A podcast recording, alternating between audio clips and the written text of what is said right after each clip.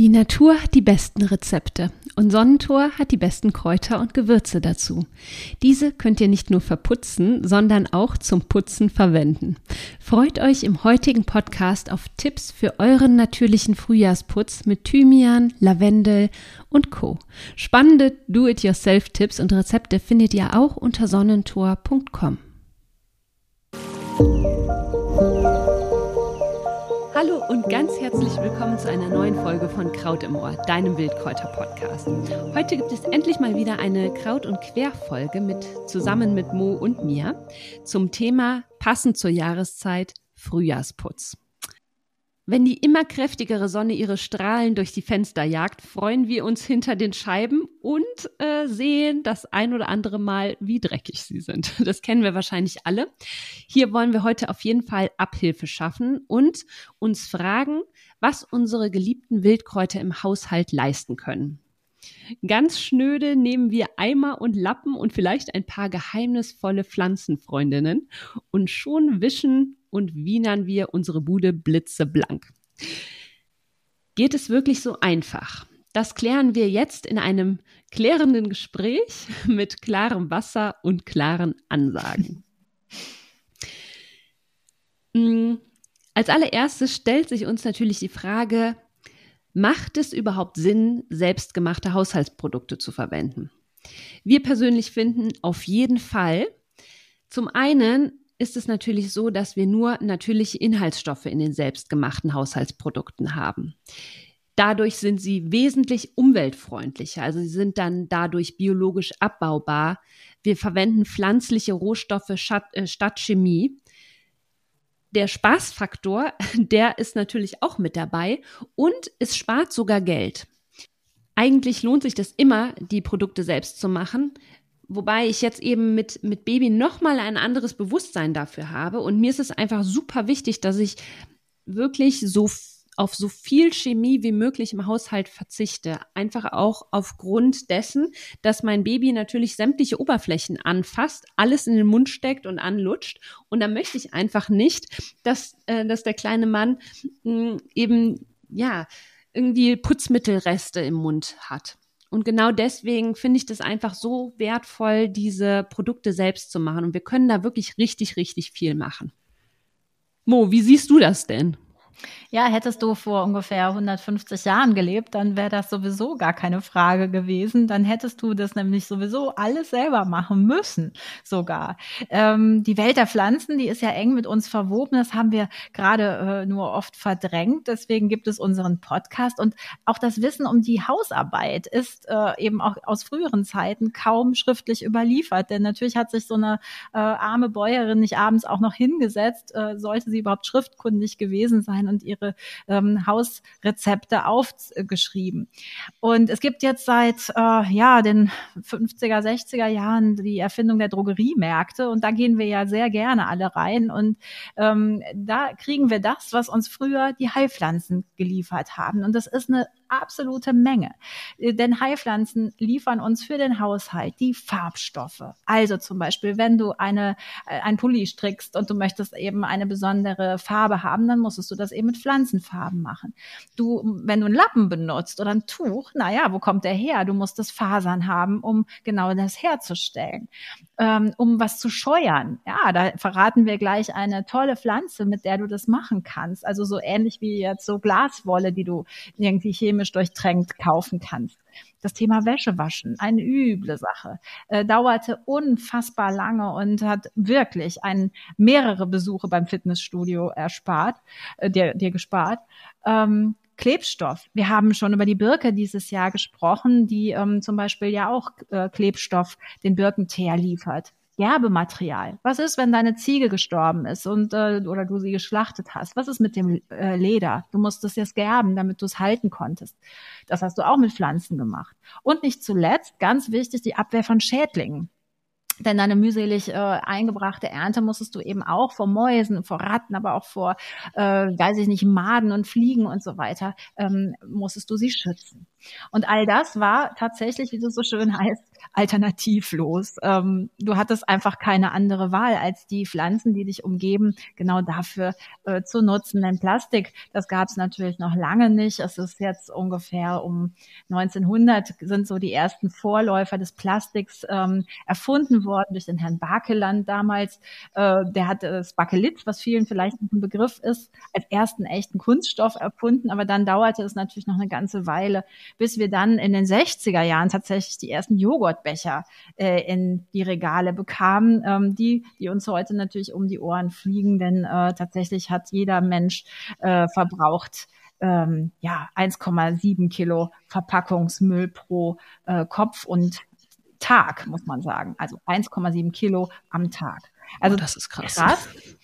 Ähm, da wollen wir gar nicht so wahnsinnig drauf eingehen. Ähm, entscheidend ist einfach nur, dass wir uns nochmal so zurückversetzen in diese Welt, in der es einfach ähm, die Pflanzen als sozusagen äh, ja Drogerieabteilung äh, gab und ähm, du hattest eben auch keine Elektrifizierung, denn auch die ist knapp mal 100 Jahre alt. Also dass äh, wir Überlandleitungen haben, dass äh, das, ja die Eifel oder das Lipperland oder was immer elektrifiziert äh, wurde, das gab's nicht. Und selbst wenn es es gab, hattest du nicht unbedingt den Staubsauger oder die Waschmaschine oder gar den Kühlschrank. Das dauerte alles wirklich locker. Fragt mal eure ja, Großeltern, Urgroßeltern, ähm, bis nach dem Krieg eigentlich, bis dann wirklich in diesen berühmten Wirtschaftswunderjahren die, das bisschen Haushalt etwas erleichtert wurde. Längste ist natürlich auch nicht so gewesen, ähm, denn dadurch kamen natürlich ganz neue Anforderungen an die perfekte Hausfrau.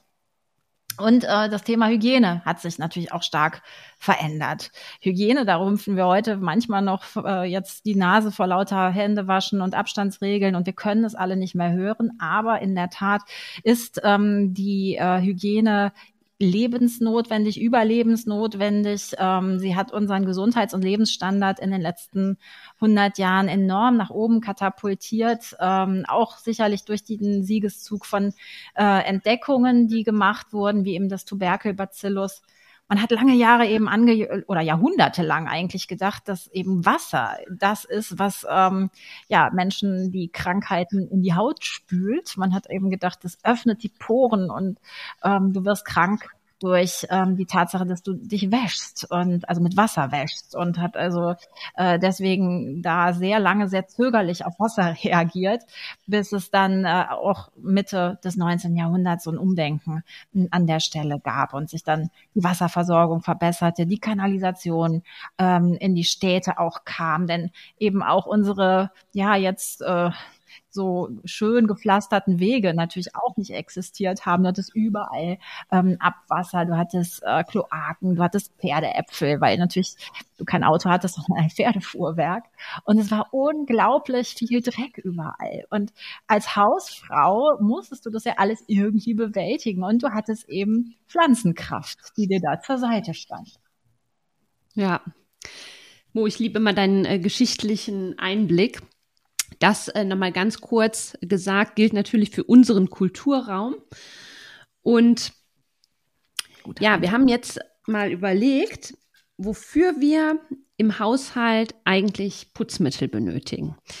Hm, ich habe jetzt mal so bei mir geschaut und ich muss gestehen, ich bin da relativ reduziert.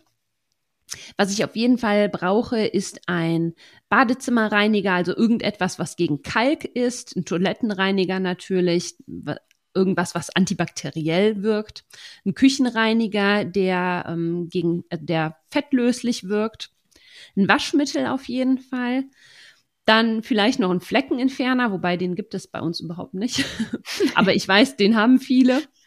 Fensterreiniger natürlich und ein Spülmaschinenpulver für all diejenigen, die eine Spülmaschine haben oder Spülmittel.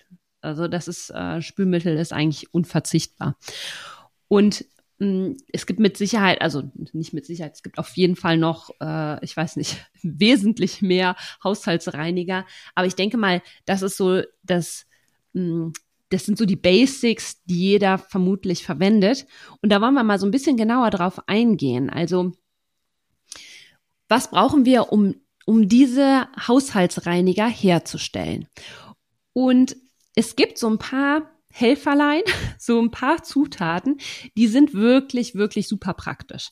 Also zu den Pflanzen kommen wir natürlich gleich noch, aber es gibt so fünf Zutaten aus Großmutters Zeit und auch, beziehungsweise, ja, doch aus Großmutters Zeit, die ähm, auch heute eben super, super helfen. Und aus diesen Grundzutaten können wir wirklich ganz fantastische Helferlein zaubern. Wir haben zum einen die ätherischen Öle. Die wirken antibakteriell, bekämpfen Pilze, sind äh, teilweise antiviral und die sind wirklich ganz, ganz klasse im Putzmittel, ja. Und da haben wir ätherische Öle wie beispielsweise das Eukalyptusöl, das Teebaumöl, Lavendel natürlich, Minze, Rosmarin, Thymian, das sind also alles, alles Pflanzen, ne? die kennst du wahrscheinlich auch aus der Kräuterküche, all die Pflanzen, die wirklich so fein duften. Das sind eben diese stark ätherischen oder die, die Pflanzen, die einen hohen Prozentsatz an ätherischen Ölen beinhalten. Und man kann eben die ätherischen Öle wirklich ganz hervorragend als Zusätze verwenden. Mhm.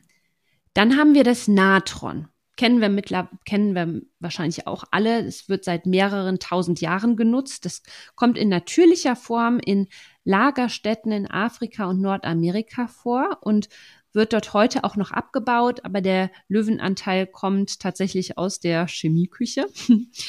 ähm, die Zutaten hier sind Kochsalz, chemisch bezeichnet als Natriumhydrogencarbonat und das Chlorid im Kochsalz wird mit Kohlensäure getauscht. Das reagiert also mit Säure, CO2 wird frei, es blubbert, das kennen wir vielleicht. Und das Schöne ist, dass Natron zum einen Kalk löst. Es reinigt Abflüsse, das finde ich wirklich ganz fantastisch. Es löst auch Fett und Schmutz und bindet Gerüche. Also es ist ein wahrer Allrounder im, im Haushalt. Hm. Dann haben wir die Kernseife. Kernseife löst natürlich zum einen hervorragend Fett und Schmutz, weil sie viele Salze enthält. In der Regel ähm, ja frei von überschüssigem Fett und Zusatzstoffen ist. Ähm, die ist härter und stärker in ihrer Reinigungswirkung als, ich sag mal, als, als eine normale Körperseife. Dann haben wir Soda. Das ist Natriumcarbonat. In Wasser gelöst wirkt Soda stärker als Lauge. Das heißt also, das ist, wirkt richtig ätzend. Flecken und Schmutzquellen auf und werden quasi chemisch verändert, sodass sie vom Gewebe oder der Unterlage gelöst werden. Und da sollte man tatsächlich auch ein bisschen vorsichtig sein, wenn man das verwendet. Da sollte man auf jeden Fall Gummihandschuhe tragen. Soda wird zum Beispiel klassischerweise in selbstgemachten Haushaltsreinigern für, also in Spülmaschinenpulver zum Beispiel mit hineingemischt. Also es kommt jetzt nicht unbedingt in unseren Essigreiniger. Ja, und dann haben wir noch die Zitronensäure. Kennt wahrscheinlich auch jeder, der einen Wasserkocher hat. ähm, das, ähm, die Zitronensäure ist unglaublich stark kalklösend. Ähm, und wirkt ähnlich wie Essig, der, äh, da kommen wir gleich noch zu, der auch kalklösend ist, aber wirkt sogar noch kalklösender als Essig. Und die Säure und ihre Salze, die reagieren mit dem Kalk, wobei Kohlendioxid freigesetzt wird und zum Entkalken des Wasserkochers oder von Trinkflaschen kann man einfach ein oder zwei Teelöffel aufkochen, äh, einfüllen, ausbürsten, nachspülen und fertig ist das Ganze. Ja, also so eine Zitronensäure ist auch super praktisch. Ja, und dann haben wir noch den Essig. Essig ist wirklich so ein ganz tolles Wundermittel. Das kennen wir ja auch aus der Heilpflanzenkunde. Der ist unter anderem da sprechen wir natürlich von einem guten, ähm, beispielsweise Bio-Apfelessig. Der ist entzündungshemmend, antibakteriell, äh, der ist sogar teilweise fiebersenkend und reinigend. Ist beispielsweise eben auch kalklösend und da wirkt natürlich vor allem die Essigsäure. Und Essigdampf löst ziemlich gut Schmutz oder in Kombination mit Soda tatsächlich sogar verstopfte Abflüsse. Also das sind so die Grundzutaten, sage ich mal. Ja, ich wiederhole nochmal: ätherische Öle, Natron, Kernseife, Soda, Zitronensäure und Essig. Das sind wirklich äh, klasse Helferlein. Und Mo, Du hast jetzt noch ein bisschen was zu sagen zu den Gerätschaften, weil ähm, wir brauchen, wir putzen ja nicht mit den Händen, sondern mit Schwämmen. Und da hast du auch noch wirklich richtig Spannendes zu erzählen. Ja, danke für die Chemiestunde. Ähm, es war nie meins. Und auch jetzt nach deinem wirklich schönen vorgetragenen Worten habe ich das Gefühl, ja, wie war das noch gleich? Äh, aber vielleicht gibt es ja Hörerinnen und Hörer, die uns äh, da irgendwann mal Aufklärung geben und eine Formel aufmalen. So, zurück aber eben zu, äh, ich bin eher ja hier die Freilichtmuseumstante und führe euch jetzt nochmal in Richtung Gerätschaften, ähm, weil ja, genau, äh, wie ich eben schon sagte, ein Putzlumpen muss irgendwo herkommen. Und ähm, natürlich sind auch da unsere großartigen Pflanzenfreundinnen äh, an unserer Seite, wie zum Beispiel ähm, die Birke, die Hasel oder die Weide. Sie alle sind ähm, sehr biegsam in ihrer, ähm, in ihrer Eigenschaft, in ihrer Eigenheit und deswegen kannst du wunderbar Besen und Bürsten beziehungsweise äh, ja doch Besen vor alledem ähm, aus Ruten machen, die wir eben aus der Birke, aus der Hasel oder aus der Weide äh, machen können. Und da hatte Melanie ja auch schon eine wunderbare Anleitung auch zum Reisigbesen gegeben. Und äh, die Hasel ist natürlich auch toll oder die Weide ebenso zum Körbeflechten. Also alles, was du im Haushalt ähm, an Gefäßen hast, das kannst du natürlich auch mit unterstützen durch die Hasel und die Weide. Zu beiden Pflanzen werden wir auf jeden Fall noch mal mehr machen, weil das einfach im wahrsten Wort sind zauberhafte Pflanzen sind. Die Karde ist ähm, eine Pflanze, die ja auch sehr auffällt äh, im Feld ähm, und sie ist eben ein Bürst- und Kratzinstrument. Also äh, wenn du, ähm, die kannst du super nutzen, äh, um einfach mal was zu ähm, abzubürsten, zu striegeln oder eben bei der Wolle ähm, sorgt sie dafür, dass du durch das Kämmen die Fasern der Wolle parallel ausrichtest. Man spricht da auch vom Kardätschen. ähm, das ist, wenn du halt Wolle äh, selber schon mal gemacht hast. Also wir haben sicherlich auch einige Textilkünstlerinnen unter unseren Hörerinnen und die sind da natürlich viel besser noch drauf. Aber wir haben auch da bald noch mal eine Expertin zu Gast, das verraten wir schon mal, äh, die uns da noch mehr zu verrät. Ansonsten, was ich auch überhaupt nicht wusste bis zu diesem äh, Podcast, äh, zu dieser Folge, ist das Heidekraut. Ähm, das habe ich auch im Garten wie Hull und denke immer, na ja, da ist es so, dass man kennt es so ein bisschen von diesem Herbstgedöne und äh, Deko und Friedhöfe. In Wirklichkeit ist es aber ein wahnsinnig toller Rohstoff für Besen und Kleiderbürsten. Das wusste ich auch nicht und sogar eine tolle Bienenweide. Du kannst damit auch färben und du kannst, wenn du richtig gut drauf bist, damit sogar Bier brauen. Das ähm, müsste man mal ausprobieren.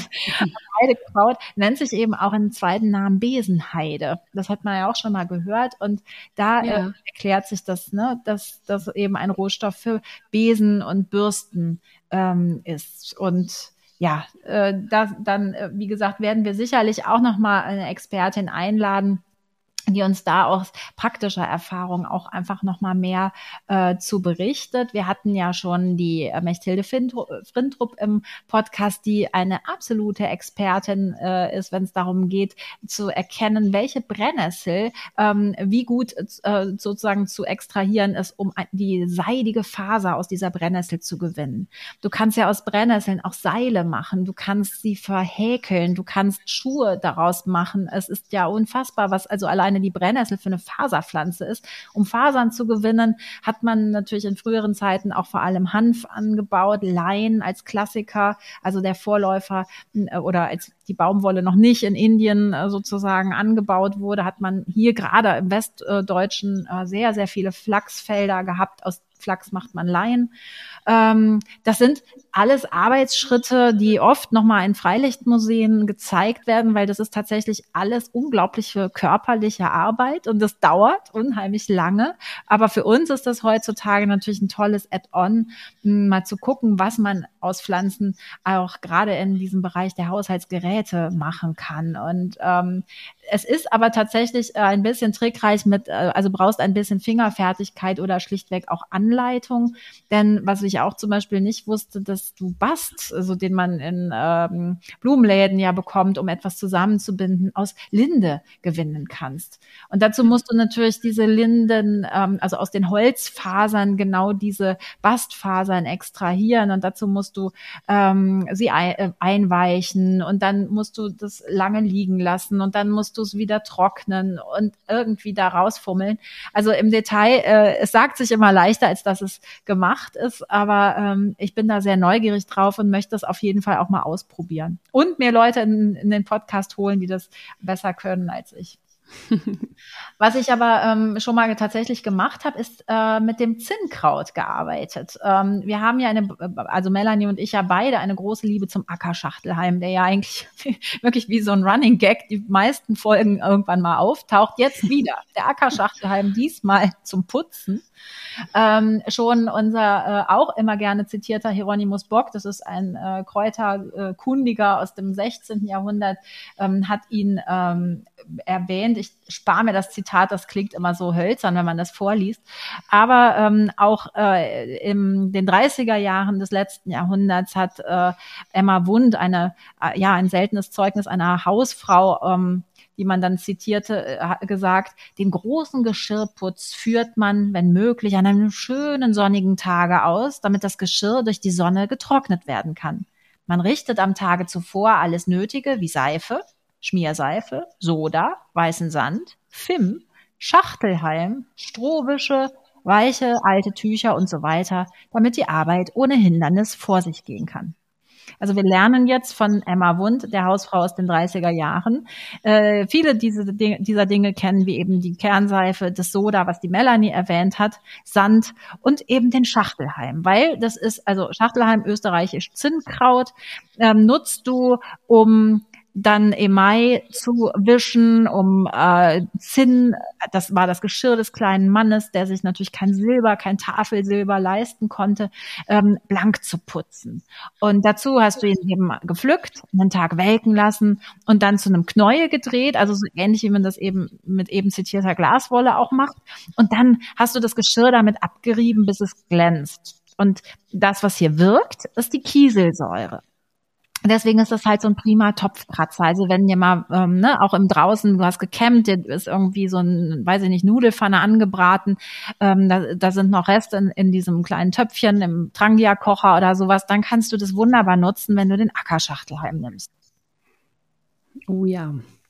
Ja. Das hatten wir übrigens auch, äh, den Tipp hat, äh, hatten wir auch in dem Interview zum Thema äh, Schachtelhalmgewächse Siehste? Von der Marianne Ruhoff, ja. Finde ich auch total klasse.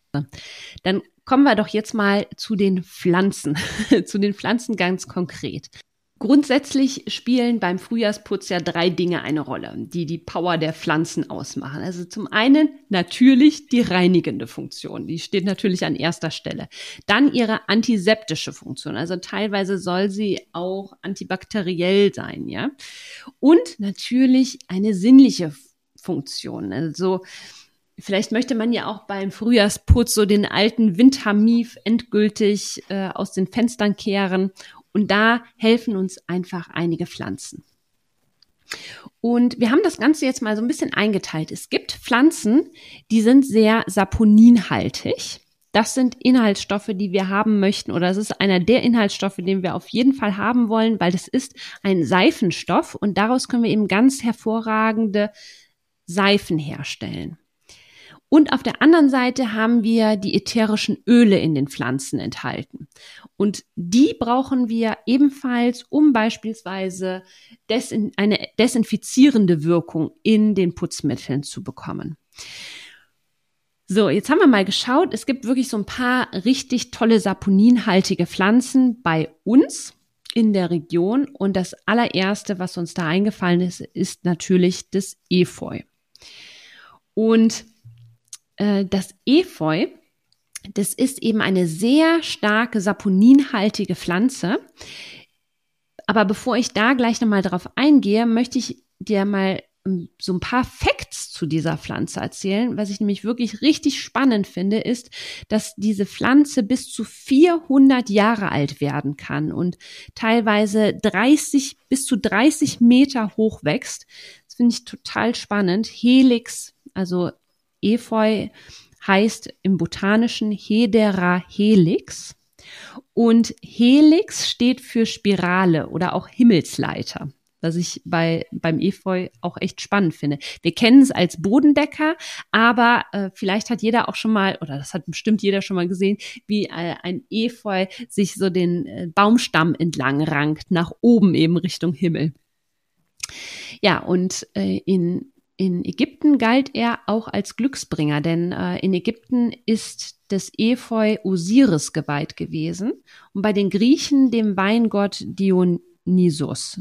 Ich hoffe, ich habe ich hoffe, ich habe es jetzt richtig ausgesprochen. Und bei den Kelten dem grünen Mann. Also das äh, finde ich nochmal, finde ich so ein paar, finde ich wirklich spannend. Ja, und ähm, wofür brauchen wir das Efeu im Haushalt? Wir können hieraus wirklich eine ganz tolle Waschlauge herstellen, die Farben zum Leuchten bringt. Und ich habe irgendwann mal vor Jahren den Tipp bekommen, dass du einfach ein paar Efeublätter, irgendwie sechs, sieben Efeublätter nimmst, die kannst du in so einen Wäschebeutel tun und diesen Wäschebeutel mit dem Efeu einfach in die schmutzige Wäsche gegeben und schon hast du dein natürliches Waschmittel. Mhm. Finde ich super spannend. Ich würde es auf gar keinen Fall bei Weißwäsche machen, aber bei Buntwäsche habe ich es schon ausprobiert. Jetzt habe ich natürlich ähm, nicht meine Hose da reingeworfen, die bei der Gartenarbeit irgendwie total verschlammt gewesen ist. Ja, also das waren Kleidungsstücke, die jetzt normal schmuddelig waren. Ja, ein, zwei, dreimal getragen und dann sind sie in die Waschmaschine gekommen. Ja, und das klappt wirklich ganz wunderbar. Dann bekomme ich natürlich immer also wenn ich das so in meinen Kursen erzähle, dann kommt immer die Frage, ja, aber Efeu ist doch giftig ja, Efeu kann man nicht essen, genauso wie Waschmittel sollte man auch nicht essen, ist nämlich auch giftig. Und natürlich kann es sein, in ganz, ganz, ganz, ganz seltenen Fällen, dass tatsächlich, dass ich tatsächlich allergisch darauf reagiere, dass meine Haut irgendwie gerötet ist. Aber es passiert eben beim Waschmittel genauso, ja. Also ich würde es einfach mal ausprobieren und gerade wenn ich sehr hautempfindlich bin, würde ich auf jeden Fall eher auf ein natürliches Waschmittel zurückgreifen als auf ähm, das chemisch, auf das chemische Waschmittel. Darf ich an der Stelle mein Lieblingsrezept verraten? Ja, Nein. unbedingt. Also das Efeu hat meinen Winter gerettet. Das, ich weiß noch, es war so ein ähm, Tag vor Weihnachten. Es war düster, es war widerlich draußen, es war irgendwie äh. Und dann gehe ich in der Großstadt einfach die Tür hier heraus und sehe eine Eiche. Und was sehe ich noch? Ich sehe Efeu, das an dieser Eiche ähm, emporrankt. Und tags zuvor hatte ich einen total unangenehmen Besuch beim Zahnarzt. Fun Fact Man hat früher auf, äh, äh um äh, man hat früher aus diesem, aus dem Efeu, aus den Wurzeln tatsächlich Zahnblomben angefertigt. Das wusste ich auch nicht. Aber beim Zahnarzt lag also tatsächlich ein, eine wunderbare grüne Zeitschrift herum und die äh, ermahnte mich doch mal äh, ans Efeu zu denken. Und dann habe ich also tatsächlich dieses Efeu zum ersten Mal richtig vor der Haustür wahrgenommen und habe eine großartige Waschlotion hergestellt, die ich seitdem ständig benutze. Ähm, einfach als Spülmittel, also als Flüssigseife, mit der ich eben auch Geschirr abspülen kann. Das funktioniert super einfach. Du äh, schüttelst einfach nur 20 Minuten ähm, Efeu, zwei Hände, äh, zwei Hände voll mit Efeu in Wasser und schüttelst das so lange, bis sich Schaum bildet. Dann gießt du das Efeu ab, verdickst es, zum Beispiel mit Johannesbrotkernmehl, versetzt es noch mit ein paar ätherischen Ölen, da kommen wir ja noch drauf. Und ähm, schon hast du ein total gelartiges Zeug, was ähm, absolut großartig wäscht. Und das Fantastische ist auch, wenn du nicht hautallergisch bist, dann hast du sogar ein Duschgel. Also das heißt, ich bade in meinem Spülmittel, so wie das früher die Werbung auch sagte. Und äh, I love it. Und es ist eben auch so ein Ding, was du rund ums Jahr machen kannst. Und Efeu ist so, so völlig unentdeckt. und dabei wächst es eben auch in Städten. Und das Tolle ist, es wird eben nicht von Hunden bepinkelt, weil, wie wir gerade ja. gehört haben, es ja auch 30 Meter hoch werden kann. Und das heißt, du kannst es überall pflücken und nutzen. Und das ist großartig. Das finde ich echt super klasse. Weißt du was? Ich habe noch eine Frage zu mhm. deinem Rezept. Schneidest du die Efeublätter zuvor klein oder Ja. gibst du sie? Ja, okay, gut. Entschuldigung, du musst die Oberfläche natürlich vergrößern, du musst das Blatt ähm, auf jeden Fall klein schneiden. Da merkt man auch mal, wie zäh das ist. Also das ähm, ne, hat schon auch eine Kraft, diese Pflanze. Ähm, und äh, ja, sie riecht auch so erdig und kann man aber natürlich dann eben noch durch den Lieblingsduft beziehungsweise ätherische Öle, die noch mit unterstützen zu reinigen und zu desinfizieren, anreichern. Ja, super. Also dein eigenes Spüli, was gleichzeitig als Duschgel Gel fungiert. und nichts finde ich kostet und ganz viel. Spaß bringt. Und da sind wir wieder genau da, wo wir gestartet sind. Ja, absolut. Toll. Ja, dann haben wir das Seifenkraut. Das Seifenkraut, das trägt seinen Namen nicht ganz ohne Grund. Es ist ein Nelkengewächs, eine Staude mit ganz hübschen äh, rosa-weißen Blüten. Die Pflanze blüht so ab Juli. Ich habe die tatsächlich ähm, häufiger mal in Rheinnähe, also in, in Flussnähe gefunden, Mhm. wild wachsend. Ist aber auch eine Staude, die man ganz wunderbar im Garten ziehen kann. Hm. Und hier von dieser Pflanze werden, wird vor allem die Wurzel verwendet, weil die extrem saponinhaltig ist. Du kannst zum Beispiel mit der Seifenkrautwurzel besonders empfindliche Stoffe und helle Farben waschen. Und ähm, was ich auch ganz spannend finde, dass äh, diesen Fakt hat Mo mal wieder ausgegraben. Römer vermischten früher das Seifenkraut mit Ziegenfett und seiften sich damit in den feinen Thermen ein. Also es wird tatsächlich auch schon seit sehr langer Zeit verwendet. Es ist bereits seit der Antike bekannt und hat eben aufgrund dessen, dass die Wurzel so extrem saponinhaltig ist, ganz, ganz, also ich habe es selber mal ausprobiert und habe daraus ein Haarshampoo unter anderem auch gemacht. Mhm. Du gibst das eben wie, wie das Efeu ins Wasser und kurze Zeit später fängt es bereits an zu schäumen. Also wenn du es schüttelst. Ne? Das finde ich echt Mhm. spannend. Und fürs Händewaschen, da reicht es beispielsweise schon, wenn du einige Blätter zwischen den Händen reibst. Also das wäre so eine trocken Hände, Händewaschung. Das finde ich auch total. Und, und das Seifenkraut, das wächst bei mir auch im Garten völlig äh, sozusagen ohne Pflege. also wer es dann einmal hat, der kriegt es dann auch irgendwie, also es bleibt. Es ist bei mir Mhm. schon eine Kunst, weil ich tatsächlich, auch wenn es äh, hier nicht so laut zu sagen ist, ich bin jetzt also keine Wahnsinns-Supergärtnerin. Ähm, ich liebe Kräuter und ich bin froh, wenn sie bleiben. Und beim Seifenkraut habe ich Glück. Es mag mich und meinen Garten. Ach, klasse. ja, sehr schön. Ja, und dann haben wir noch die Kastanie. Es ist jetzt nicht unbedingt die Zeit der Kastanie, aber aus der Kastanie kann man eben auch ein ganz fantast eine ganz fantastische Waschbrühe machen aus den Samen. Und das hast du mit Sicherheit schon mal gehört. Du kennst ja wahrscheinlich die Waschnuss, die kommt aus Indien, wird exportiert und hier auch als äh, Waschmittelalternative verwendet. Alternativ kannst du eben auch die Kastanie verwenden. Und da möchte ich dir direkt mal so ein kleines, ein, eines von vielen Rezepten hier mit, mitteilen. Du nimmst ein Kilo Kastanie, die braunen Schalen werden entfernt. Das ist so ein bisschen das, äh, die meditative Arbeit an dem Ganzen.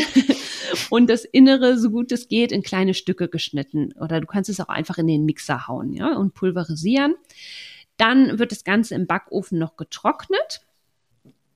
Und daraus, äh, ja, und daraus hast du dann im Prinzip so deinen äh, Waschmittel-Rohling gemacht. Das Ganze wird dann ähm, dann kannst du damit im Prinzip eine Waschlauge herstellen. Also zum einen könntest du jetzt hingehen und ungefähr drei, vier Löffel in, in ein Glas geben, das mit Wasser aufgießen, eine Nacht ziehen lassen und dann hast du deine Waschlauge. Alternativ geht's aber auch, das habe ich allerdings auch noch nicht ausprobiert, dass du das Pulver auch wieder in ein Wasche, Wäschesäckchen gibst. Da muss, also das sollte schon so fein sein, dass das Pulver natürlich nicht austritt.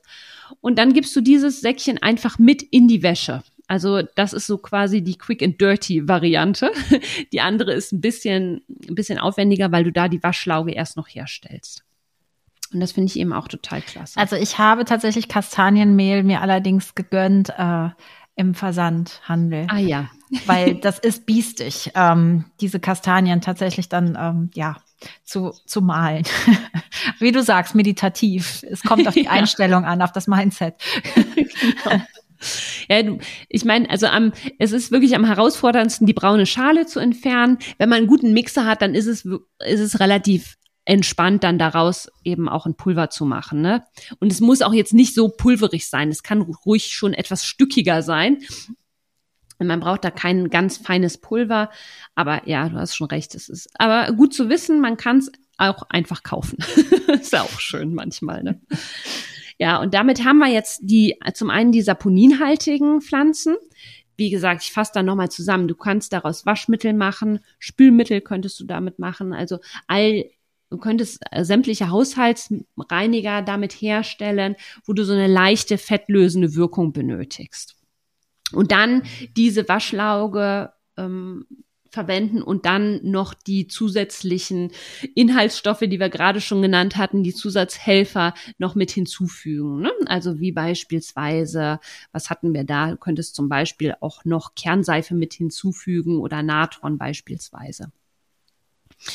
Ja, dann haben wir natürlich noch die ätherischen Ölpflanzen und die finde ich super klasse. Mm, da verrate ich dir gleich auch noch mein Lieblingsrezept, weil diese Pflanzen ein, einfach eben diese antibakterielle Wirkung mitbringen, eine antivirale Wirkung mitbringen, einen guten Duft auch noch. Mhm. Und da haben wir Pflanzen wie Rosmarin, Thymian, Lavendel. Wir haben äh, natürlich Oregano, Majoran. Das sind alles Pflanzen, die wir verwenden können. Und das Tolle ist, also ich habe da so einen Allzweck Essigreiniger den ich versetze mit Zitronenschalen. Und das ist quasi so ein Upcycling, was ich hier mache. Wenn du, ich kaufe in der Regel Zitronen in Bio- oder Demeter-Qualität.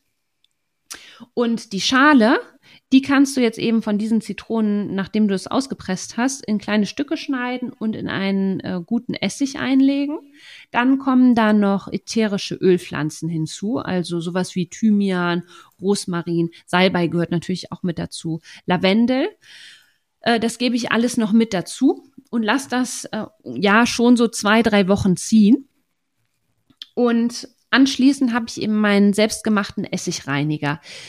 Und der ist eben noch gepimpt durch die ätherischen Öle. In den Zitronen, in der Zitronenschale habe ich natürlich zum einen die äh, Zitronensäure, aber auch hier natürlich ganz viele ätherische Öle und nochmal so einen gewissen Duft. Also das riecht auch nochmal ganz angenehm. Oran mit Orange würde es zum Beispiel auch funktionieren. Und dann habe ich eben meinen Essigreiniger und damit putze ich das komplette Bad um ehrlich zu sein. Ich habe nichts anderes mehr. Ich finde das super, super klasse. Ich habe eben die kalklösende äh, Funktion durch den Essig. Er ist, äh, der Reiniger ist auch äh, gegen Schmutz. Gegen starken Fett, gegen starke Fettverschmutzung hilft der jetzt tatsächlich nicht, aber im Badezimmer habe ich auch eben selten starke Fettverschmutzungen. Und ja, das ist wirklich mein absoluter Lieblingsessigreiniger. Ich kaufe den einfach nicht mehr, weil ich mir den lieber selber mache. Und beim Essig ist es so, dass ich da Essigessenz nehme und den noch mit Wasser verdünne. Ich weiß nicht, verwendest du da einen speziellen Essigmo? Nee, Apfelessig auch äh, oder eben mhm. Essigessenz. Und äh, ich ähm, mag das auch absolut. Und durch die ätherischen Öle gibt's dann einfach auch diese tolle Duftkomponente, weil ja. ich also einen Mitbewohner habe, der diesen Essiggeruch aufs auf den Tod nicht ausstehen kann. Und ich dann also immer, wenn ich das hier einsetze und ich liebe diesen Essigreiniger auch, ich benutze ihn auch äh, für die Oberflächen in der Küche und auch vor allem für die Schränke, die man so angrabbelt, äh, ne, ja. ne, mit, man kennt das, mit Teighänden und so. Ja. Ähm, aber ich kann ihn tatsächlich vor allem nur einsetzen, wenn der gute Mann nicht im Haus ist, äh, weil er die so allergisch auf dieses Essiggedöne reagiert. Aber ich finde ihn eben wunderbar zu abzumildern durch, wie du sagst, auch Zitronenschale oder die ätherischen Öle. Ja. Und ähm, die eben ja auch noch diese Zusatzreinigungsfunktion haben. Ja. Und ähm, das möchte ich noch dazu sagen. Klar, im ersten Moment riecht der Essig natürlich relativ stark, aber der Duft, der verfliegt ja ziemlich ja. schnell. Der verbleibt ja nicht. Das finde ich äh, sehr angenehm.